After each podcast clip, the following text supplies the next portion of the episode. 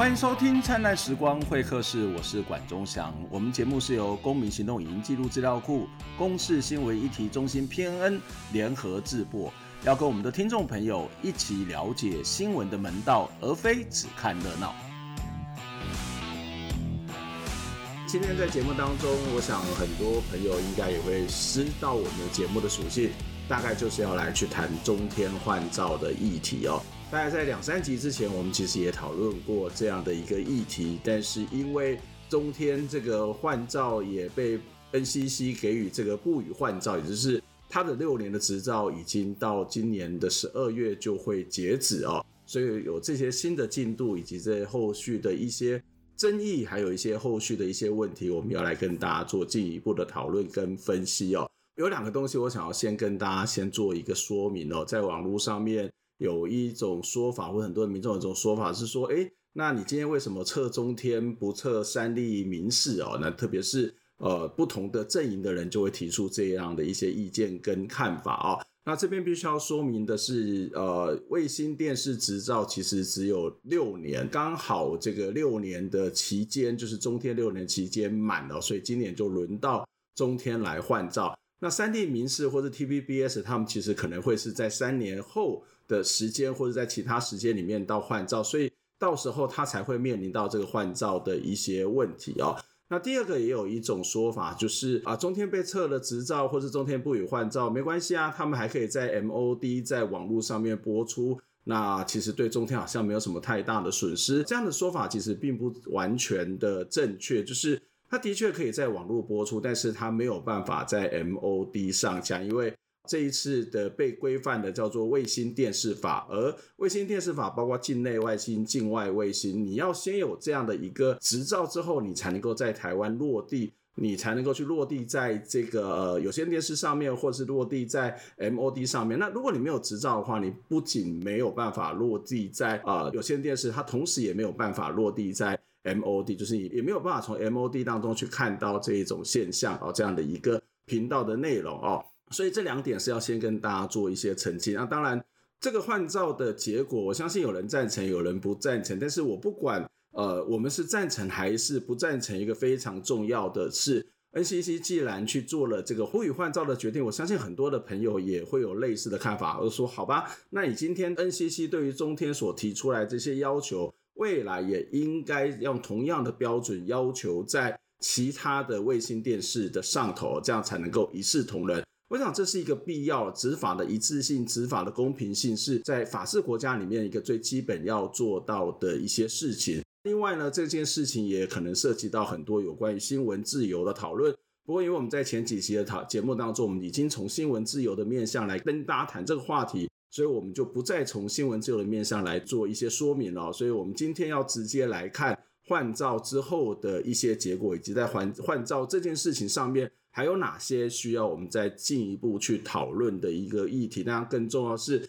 我觉得中天它所涉及到的不是新闻自由的问题哦，或者是不是新闻自由问题而已，它背后可能还会有一个东西，就是那政府除了去不让有些电视执照，他认为这些有问题的电视执照，它这样的一个不可以换发之后，台湾的媒体、台湾的新闻媒体要如何更好？另外一个中天、中视、中时这个所谓的三中媒体、旺中媒体，在经营媒体的目的，真的是为了新闻自由，真的是为了监督政府吗？还是其实从某个角度来讲，它可能只是一个私器，或者是只是一个公关的工具？我们先来看下面这一段新闻，再来跟大家做进一步的讨论。七位委员一致决定驳回申请，不予换照。NCC 审查中天新闻换照案，七名委员最后决议不予换照。主委陈耀祥亲上火线说明理由，并回应媒体提问。违法记录非常的严重哈，一百零四年到一百零六年这个三年之间呢，基本上是没有什么违规记录。一百零七年以后呢，基本上来讲的话，它的整个违规记录就逐渐哈累积。NCC 指出，中天新闻在六年执照期间，前三年表现良好，没有违规记录，但后来这两年半违规大增到二十五次，开罚一千一百五十三万元。而且中天新闻的民众申诉案件，在一百零五年和一百零八年数量都很高，占整体的申诉案件三成以上。除此之外，还有大股东蔡衍明直接介入直播的疑虑。他们的大股东哦，蔡衍明先生呢，直接间接的介入中天新闻台的直播的事实。那基本上来讲的话，我们认为他这个是一个权力关系的内部沟通、内内部的谈话。这个也是告诉所有财团要买媒体。在经营过程里面，你还是还是得去尊重这个新闻专业自主，要必须跟新闻呢保持一定适当的距离。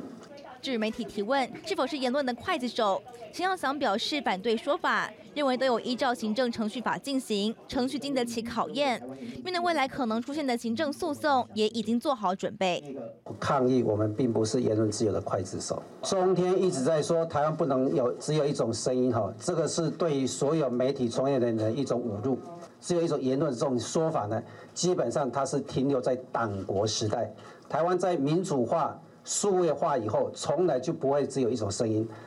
中天新闻台执照将会在十二月十一号到期，到时候除了行政诉讼之外，劳工的工作权也可能受影响。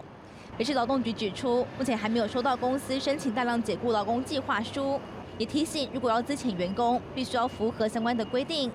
至于中天综合台，则是以付付款许可执照换发。记者曹彦君、周福才、吴家宝台北报道。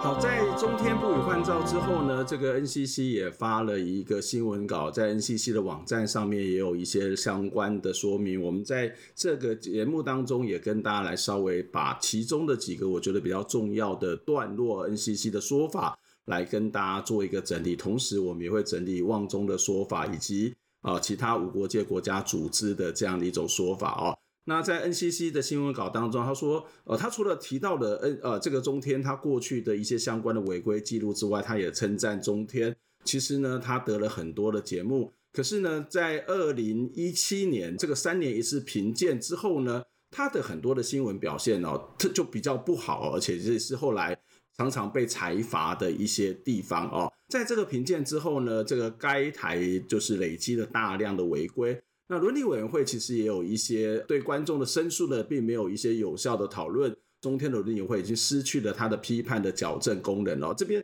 要跟大家说明一下，这个台湾的卫星电视新闻台里头都会设立一个伦理委员会。除了这个卫星电视新闻台伦理委员会之外，卫星电视工会里头的新闻自律的机制里头。也有这个所谓的各家不同媒体所组成的伦理委员会哦，所以从某个角度来讲，其实已经有了所谓的自律的机制。但是对于 NCC 来说，他会觉得说，中天你已经有这个伦理委员会，你也设定了一些办法，而这些办法其实跟每个电视台都差不多，可是你还是屡屡的违规，所以他认为说，这个伦理委员会并没有办法发发挥这个所谓的真正的监督。跟矫正的这个机制哦，同时他也提到了，虽然 NCC 在二零一四年的时候希望他能够去做员工的教育训练，那中天也做了一些员工的教育训练，可是呢，这个用付款的方式啊，叫中天做这种教育训练，可是这个教育训练的内容其实又跟避免财罚这件事情，也就是刚刚谈到了，你被罚了这么多的问题，可能是跟儿少，可能是跟所谓的新闻的品质，或者是假新闻的制作、新闻查证有关。那其实你这个相关的教育训练的课程，并没有这个针对这些内容来去做教育训练，所以他也会觉得这个教育训练其实是无效的，而且他提到了很多的教育训练跟这个新闻专业本身是无关，那也因此呢，中天也被批评是沦为一种表面功夫哦。所以在这里头，NCC 也提到了说，该台呢也没有遵守自己去订定的这个中天的专业伦理规范以及中天。涉及事务的制播规范等等的部分哦，所以他认为他们的中天在内部控制上面，就是所谓的内控，它的自律机制其实是已经失灵了啊。那除了在内控跟自律机制失灵之外呢，NCC 也提出了另外一个很重要的。一个原因，这个原因是在听证会上面也提到说，到底中天如何去排除上层股东干预与解决的这个机制啊？希望中天在听证会里面去提出相关的说明。可是他也觉得中天所提出来这个说明呢，其实并没有办法去解决。然后同时他也通透过相关的事证也证明，包括像蔡衍明啊，或者是非中天的公司的人员邱家瑜女士，间接或者是直接的介入了中天新闻的直播，而这其实是违反了中天电视新闻的自主公约。那这个违反之后呢，新闻主管也没有提出任何的异议哦，所以也会他也在说，你们的这个自律机制其实是没有做好的哦。简单来讲，有两个大的原因，一个原因是刚刚谈到的一个中天的内控制律其实是失灵的。另外一个是在这个失联的状况之下，他自然没有办法去阻止这个他们的上层主管或者说高层的股东来去对他们的新闻的内容去进行干预。那也因为这样的一些理由呢，NCC 也认为说，虽然你们在这个陆陆续续的提出了八项一些所谓的解决的方法，可是这八项的做法哦，NCC 也认为你们提出的这八项的做法也没有办法去解决刚刚上面提到的这个两个问题了哦。所以呢，他认为你这个中天过去的违规的事项其实没有做好，那所以他也会认为说，诶，既然过去没有做好，那未来要提出来的这个六年的计划，就是新的六年执照的计划，你恐怕也做不好，所以他就依照卫星广播电视法第十九条来驳回中天的这样的一个申请，那也就是。不予换照的这样的一个结果哦，简单来讲，其实你可以看到，它还是着重在两个点上头，一个就是内部的控制的机制哦，就是所谓的内部的自律机制，包括他认为说，在中天的专业伦理规范以及中天设计事务的规范当中，它其实没有办法发挥它的真正的效果、真正的效能哦。那另外一个部分是认为说，上层的股东其实的过度的干预，所以他的自律也因此而失灵。所以基于这两项的理由，他们就觉得，哎，中天呢就没有办法去得到了这个执照。那当然，中天也做了一个相关的回应，他也发表了这个声明哦。不过这个声明其实，呃，我自己看起来是蛮多的不满跟情绪在里头。他提到说，所有人都知道蔡英文是要叫中天闭嘴的。来自于蔡英文总统旁边的消息是，二零一八年以来哦，这个他们觉得。中天跟蔡英文有仇，蔡英文就蔡英文跟中天有仇，所以蔡总统呢要让蔡衍明痛哈。那苏贞昌也要关中天，为什么要关中天？是因为中天紧咬的他一百八十万被窃而不去报案哦，所以他认为这是一个政治的决定，政治的裁决，也是一个台湾一言堂时代的这个来临哦。另外一个部分，他说这个 NCC 虽然提出了两大理由，就是大量的财阀以及这个大股东的介入。而 NCC 其实是忽略了这个所谓的政治控制的因素，他觉得他们当然是不服，当然他也说他也会提出相关的这个法律的途径。那他也提到说，如果按照 NCC 这样的一个标准的，所有的新闻台都应该要被关掉哦。那我想这其实是一个这个从旺中的角度，从中天的角度，他们所提出的一个回应。不过里面有一个一个点，我觉得是可能要去直进一步的去思考，就是所谓的大股东的控制哦，这个在现实上面，其实在很多的媒体当中都没有做到。也就是我们常常在讲说，台湾的新闻自由从来不是属于新闻工作的自由，而是媒体老板的自由。显然的，中天其实也不否认这样的一件事情。为什么？因为他说，如果按照这个标准，那所有的媒体都都要关掉嘛，也就是其他的媒体，他也认为有。那当然，中天在 NCC 的标准底下，他也觉得说，你也是犯了这样的一个错误，所以你怎么可能不让你去关掉？但是从望望中的角度来讲，就是说，如果这样标准，所有的媒体都要不要关掉哦。那这其实，在台湾大概三十几年前就曾经有相关的争议哦。这个争议是当时的一个《智利晚报》哦。那因为他要从比较独立的精神的统一集团转移到当时的国民党的的这个派系三重帮哦，当时的媒体工作者就会认为说，他们智利有有的这种所谓的独立自主精神、本土的精神呢，会因此而消失，所以他们就跟很多的学者发起了这个所谓的相关的抗争的行动，在九月一号的时候发起了这个记者的这个新闻自主大游行，而在当时也提出了一个概念，叫做编辑式公约。什么叫编辑式公约？就是编辑室才是媒体的最高的决策机构，而不是由老板来做决。可到目前为止，台湾真正去定编辑式公约，大概就只有公共媒体、有公视以及像。苹果日报哦，那他们会有某种的对他自己的相关的这种所谓的自律公约的保护，当然可能包括还有其他的一些壹电视等等。在过去，我们也看到有些媒体他们在做这样的一个所谓的相关的倡议哦。好，那这也是在台湾在考虑到这个 NCC 换照的时候，必须要去思考的一个问题。这个待会我们再继续跟大家来说哦。除了看到这个 NCC 的一些说明以及中天的一些回应之外，我觉得无国界记者组织在隔两天所发表的这个声明也值得我们再去关注跟了解哦。无国界记者组织他提到了几个部分哦，他说新闻自由并不是毫无管制，那新闻自由必须有相关的管制以及民主的控制，它才能够发挥真正的效用。新闻自由它不是被滥用。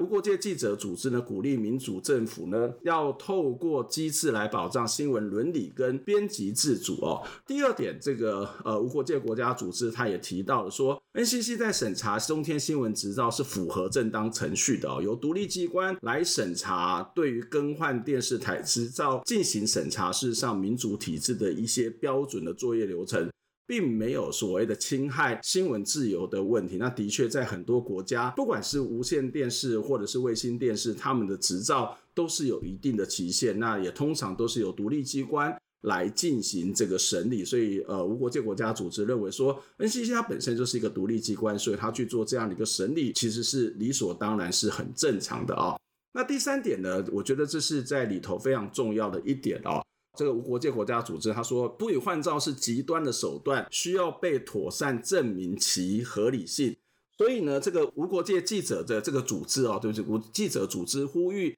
NCC 要提供公众完整的资料，然后去说明中天新闻台如果换照对公众可能会产生的影响是什么呢？无国界记者组织呢，同时也这个要求哦，相关的标准也要适用于不同色彩的媒体的审查。这里有一个很大的重点，除了刚刚谈到这个标准要一致之外，他也希望这个 NCC 要提出更充分的一些说法啊，所以他必须要妥善的证明，要提出相关的证明来证明他做的这件事情是合理性。也就是说，虽然我同意你可以换照，可是你的理由到底充分或者是不充分哦。第四点的无国界记者组织他说。台湾过去跟当今的政府都必须为媒体所缺乏的新闻伦理跟编辑自主来负责哦。好，那这个其实也是这个无国界组织的第四点，就是这些问题其实是一个历史的累积所造成的。我们不能够只有看到新闻媒体的表现不好，那新闻媒体为什么会表现不好？可能跟整体的政策，或是跟整体的国家的传播媒体的政策是有很大的关联性的。我以前也常在讲说，台湾的媒体的政策其实常常会出现的一种状况，就是先有媒体后有政策。当先有媒体后有政策的时候，这些政策就显然它是没有前瞻性的。而这个政策常常也是因为先有媒体之后，它要去让这个既有的媒体就地合法所定出来的这个政策。第二个台湾的媒体的出现的状况就是市场小，媒体多，那不患寡而患不均。什么叫市场小，媒体多？就是台湾的市场很小，可是媒体很多，所以就会造成在这个小市场当中多媒体的过度竞争。那每个人都去追求的是一些非常琐碎性的收视率，他很难去考虑到整体观众的需求，所以他只要去用低成本的方式去抓住特定的这个观众。他至少他就会有一定的收益哦，所以这个市场某种状况底下太过于破碎化，太过于扭曲。而什么叫不患寡而患不均？就是商业媒体的比例非常非常的高，可是公共的非盈利的媒体比例相对之下是比较少的。所以我们也可以看到，这个在公司媒体之间，公营媒体跟商业媒体之间的比例，其实是出现了失衡的这一种情形。那这个其实就是回到的是在政策的部分。可是我要特别的来讲说，无国界国家组织刚刚谈到的第三点，就是不予换照是一个极端的手段，需要。妥善证明其合理性。我们在前几集的节目当中也提到了是卫星电视法的换照的一些规则当中有提到，过去的表现它占了百分之四十的分数，而未来的营运是占了百分之六十。但是不管是过去的表现也好，或是未来营运表现也好，它不是只有指的是内容的表现，它可能包括它的组织的运作、财务的结构、收费的标准。甚至它的卫星频率的使用的状况，还有其他的这种所谓的经营及技术的发展，它是一种所谓的综合的评量啊。那比较可惜的是，NCC 它目前所提出来相关的这些裁罚的原因，其实是比较在于前期，也就是在这个占百分之四十的前期这个部分，其中的有关于它被裁罚的，有关于它被自律的，有关于它是不是能够做好内控的地方，但是其他的原因是什么？还是只有这几个原因？其实 NCC 并没有一个非常明确的说明哦。这里可能就会出现一种状况，就是我们知道中天要应该会进行法律的途径，也可能就是会直接的进行所谓的行政的诉讼。那如果这个东西不是那么的清楚，或是不能不是那么的完备，中天它未必在这样的官司上面，它未必会是输的。所以我其实，在前几集的节目当中也呼吁 NCC 应该要把这个过程要尽可能的透明化，就是业者的这个所谓的营业营业机密要保障，这个委员的人身安全要保障，所以他应该在去除这些可能会造成某种伤害的这些姓名的资讯或者其他资讯的。情况底下，应该要尽可能把整个的审查的过程用逐字稿的方式来呈现，因为这是一个比较大的争议的问题，能不能够服人，能不能够去做好这个基本的资讯公开是很重要的。万一如果 NCC 在某种的这个裁罚，在这个裁罚之后，哎，中天又赢了，这个中天赢了，那其实前面整个都会非常非常的糗，所以呃，NCC 它必须要提出更充分的理由。当然，我们知道到目前为止，它还是只有在于裁罚的记录上面。好，这个是我们看到 NCC 在裁罚中天之后呢，这个几个主要的角色他们所进行的一些回应哦。中天除了发新闻之外，在隔天的《中国时报》其实他也做了一个非常大的头版哦，写着“可耻”，可耻的下面就提到说，这是台湾新闻史上最黑暗的一天。历史会记着你们，历史会记着谁呢？其实就是包括了这个蔡英文、好总统、苏贞昌院长。还有七位 NCC 委员哦，所以他觉得说这个是政府最丑陋、最可耻的这个政治的裁定。那这个其实有一点是这种所谓的猎巫式的广告，而这个猎巫式的广告其实并不是旺旺中集团它第一次出现。我来看一下下面这个在呃十年前左右的一则报道。今天我们主要是对旺旺中集团的一个。一个严正的呼吁，一个谴责哈。我们大概又得到一些消息说，除了我们本本来知道的，呃，有三位记者、一位学院的人接到存证信函之外，昨天好像又有那个中央研究院戚海教授，还有台湾大学经济系这个林慧玲、郑秀玲两位教授，好像也收到存证信函了啊。那当然，我们也不排除就是说，是不是？呃，对旺旺中的集团，呃，提告之后，如果他们提告，那么当事人可能会提定诬告的一个诉讼啊。我们并不是呃反对企业来经营媒体，也不是啊、呃、特别针对 NCC 的部分啊来做一些声援。我想在呃学术界的一个角度来看，啊、呃，特别是对呃这件事情来讲，我想对新闻的专业，还有对新闻教育的部分啊，我想已经造成了一些的影响。啊，所以呃不得不站出来啊，来做一些的一个说明。讽刺的是，截至目前为止，二零零九年旺旺中时集团是以连篇累牍的言论和报道，甚至一连串的行动，对付学界和社会关心的人士，强害新闻专业，加深台湾媒体因为经济衰退带来的新闻自由的危机。呃，两两三天左右，呃，总共一百五十多位联署这专任教师哈。呃，应该是第一次传播学界有这么多的一个人。对一个公共议题表表达这么大的一个清楚的一个意见啊，新闻的一个教育环境，还有新闻工作者来讲，我想台湾最可贵的就是我们一向都是维持啊多元的一个声音，特别是在学术界的一个部分来讲，我想相对来讲啊，就是一股这样的一个力量。当然我们本身呃对媒体本身啊，对当然就是政府机关像 NCC 本身，我想有一些的一个政策部分，事实上是可以公开讨论。那如果讨论的一个部分啊，因为这样的一个言论的部分，就受到一些的这个法律的这样的一个威胁或者。是啊，形成这样一个寒蝉效应，我想在呃民主国家的一个多元发展来讲，是一个不正常的一个现象的部分啊，所以呃在这个部分呢，大家特别呃发表这样个人的一些的想法啊。同时呢，因为媒体呢是经常在批判社会、针砭时事的人，所以我们应该要有更大的雅量去接受别人的批评，同时去包容不同的声音。所以我在此呼吁旺旺集团。能够收回你对那些表达不同意见的人所寄发的存证信函，取而代之的是寄出一份道歉函，向这些你们曾经寄出存证信函的学者专家表达歉意，然后再寄发一个座谈会的邀请函，请他们共同来一起来开一个座谈会，来讨论台湾的媒体政策究竟该怎么样的制定。我觉得这才是一个良性的互动。如果你们的报老板或者你们的媒体的负责人，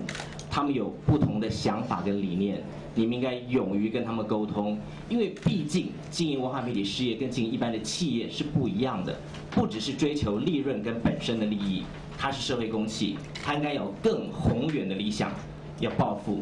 否则的话就违背了经营文化媒体事业的初衷。我很感叹哈，就是说我们家族哈是看了五十多年的《中国时报》。那么没想到，就是说一份我们长期看的报纸，那我觉得《中国时报》在做这些事情的时候，他难道不顾虑一下我们这些读者的感受吗？他们觉得我们这些读者是被他拿来这样耍吗？他说说尊重读者，难道你我不是读者吗？我们是四五十年的读者，不是读者吗？给《中国时报》把脉，一九七九年，当时《中国时报》是，呃，应该是有至少他自己跟《联合报》说是一百万份。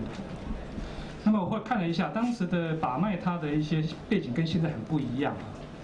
那我觉得就是说，《中国时报》这样就是对我类似这样的读者，我们读者身份来讲，我觉得是一个很大的伤害。就是说我明年三月才到期，那到期之后看就知道知道退报了，也没没办法再订了。那我不知道社会上会有多少的一个读者会有跟我类似这样的心情。那很希望就是说好，我们要给大家做一些简单的回顾哦。其实，二零零九年的这个 NCC 在审查旺中集团去购买中视中天之后的这个董事长的变更案，那当时呢，这个 NCC 是用七项的附带决议通过哦。那当然，这个七项的附带决议通过，其实每一次中天的换照等等，或是这些变更。其实常常可以看得到这种用附带决议通过的方法。那附带决议它其实反映出，我觉得你这个表现不好，我可能不想让你过。但是呢，我的法律的工具不足，或者是我希望你能够留校察看，所以用这种所谓的附带决议。那当然，这个附带决议也引起了这个旺中集团的不满哦，所以他们就发动了这个所属的媒体哦，包括这个中国时报等等的，连续几天用大幅的版面去抨击 NCC 是土皇帝哦。并并且也刊出了气胸式的广告，其实就是我们刚刚跟大家讲的这一次也是一样啊、他们就刊登了三位 NCC 委员的照片来批评他违法滥权哦。旺中的行动呢，也引起了这个传播学界跟新闻实务界的不满，所以他们也开始了几次的记者会或写文章，对旺中集团提出了批评哦。这个提出的批评呢，没想到。这个旺中集团居然寄了纯正信函给其中的七位哦，那七位人包括呃曲海源老师，包括我，包括郑秀玲，包括这个田习如、林信飞等等哦，我们都收到了这个纯正信函。旺中集团这个举动其实就引起了这个社会更不满哦，所以在三天之内呢，其实有二十三所的大学，其中有超过一百五十名的传播学者联署哦。来去抗议旺中集团的这样的一个行为，抗议了这个行为之后呢，这个蔡衍明呢，他也亲自的去跟传播学界的一些朋友去登门道歉哦，才结束了这个台湾传媒史上。呃，我们觉得是一个很大的这个闹剧。这件事情其实它反映了中天在经营媒体，其实新闻自由，我不认为是他最在意的一件事情哦。因为蔡衍明曾经在媒体访问的时候也说过，说员工要去服从老板哦。那这个马英九是我们选出来的老板，所以我们也要去服从马英九的所说的这个话。所以马英九是执政党啊，啊马英九啊，你中天要去支持执政党。常常说你在监督政府，其实 我觉得这个其实这些例子都告诉我们，事实上并不是如此哦。那就我自己的观察，我觉得旺中集团在这个台湾的媒体史上有两个很重要的角色。那这两个角色其实也不是只有旺中有啦，在很多的媒体其实也有。第一个刚刚谈到的施企哦，就是他把这个媒体当作是他自己去攻击别人的施企，或者是只是传达他自己的信念的施企。我觉得是一种公器私用的一个非常严重的情形。第二个，其实媒体对于旺中集团而言，它其实只是一个公关的角色，或者是它的公关角色是非常非常的明显哦。那这个是什么意思呢？其实，在这个二零一零年的时候呢，《天下杂志》就曾经刊出了一则报道。这则报道里面就提到说，旺旺集团在中国发行的这个《旺旺月刊》里头呢，他在二零一零年的十二月刊出了一张照片了。这张照片是旺中的蔡衍明这个挺直背脊哦，以身体坐姿三分之二的方式坐三分之二呢，紧握的大腿哦，然后这个双手紧放的大腿，然后另外一边坐的是国台办的主任王毅哦。这个新闻它是描述这个王毅见蔡衍明的过程，然后里面提到说，首先呢，这个有董事。市长向王毅主任简要的介绍不久收购的《中国时报》的媒体集团的状况。那董事长表示呢，这次收购的目的是希望借由媒体来推进两岸关系的进一步的发展哦。王毅当时的回应说，如果这个集团有需要的话，国台办会全力的支持，不但会支持食品的本业。对于未来的电视的交流，国台办也会愿意居中的协助。我觉得这一张照片，或是《天下》杂志的这一个报道，当然后来引起了这个旺中的不满哦。但是这其实某种程度上面也描述出经营媒体为什么要去跟国台办报道。然后国台办说，呃，以后我会给你一些相关的权力的支持。那这个支持的项目包括食品业的本业。这刊在的是旺中的内部的《旺旺月刊》里头。这个反映出一件事情。这个媒体的经营，你当然会要去报道真相，你当然也可能要去专业这个所谓的宣称你自己的新闻自由。可是你还是有一个很重要的角色，就是在做公关。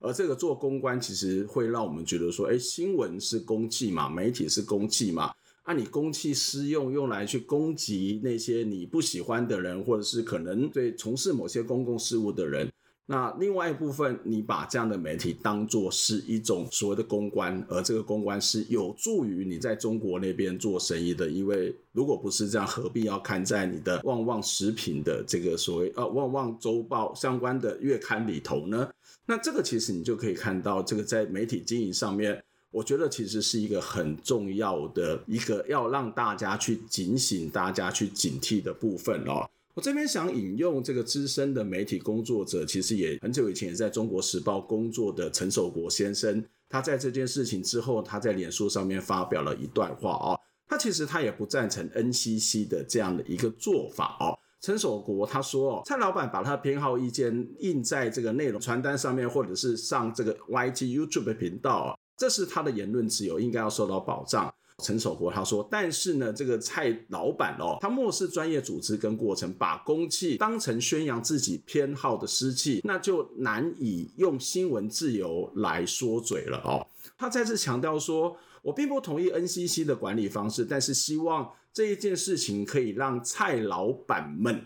好，就是说不是只有蔡衍明会有这种状况。我相信干预内部新闻自主的这些，也不是只有蔡衍明。”所以他希望蔡老板们呢，个人的言论自由并不等于媒体的新闻自由，媒体是公器，不是私人的玩具。这也就是我一开始跟他讲说，NCC 你要做这种裁决，你当然要有充分的理由；NCC 要做这种裁决，你当然要有这个一视同仁的这个部分。假设我们可以看到旺中集团在。刚看到的是在于所谓的自律机制是有问题的，新闻的这个所谓的高层、媒体的高层、股东的高层会干预到他的新闻自主，那么这是一个标准，这个标准呢，其实就应该适用在其他的媒体上面。而我要再强调，这个问题它不是只有发生在中国时报或者是在旺中集团当中，在台湾的很多媒体其实。都存在的是这样的一个问题哦。最后我们要来看的这一则新闻，其实是我要跟大家谈一件事情，不是把旺中的这个中天集团的中天新闻台的执照拿掉，台湾的媒体就会变得更好。我们先来看一下下面的这一则报道。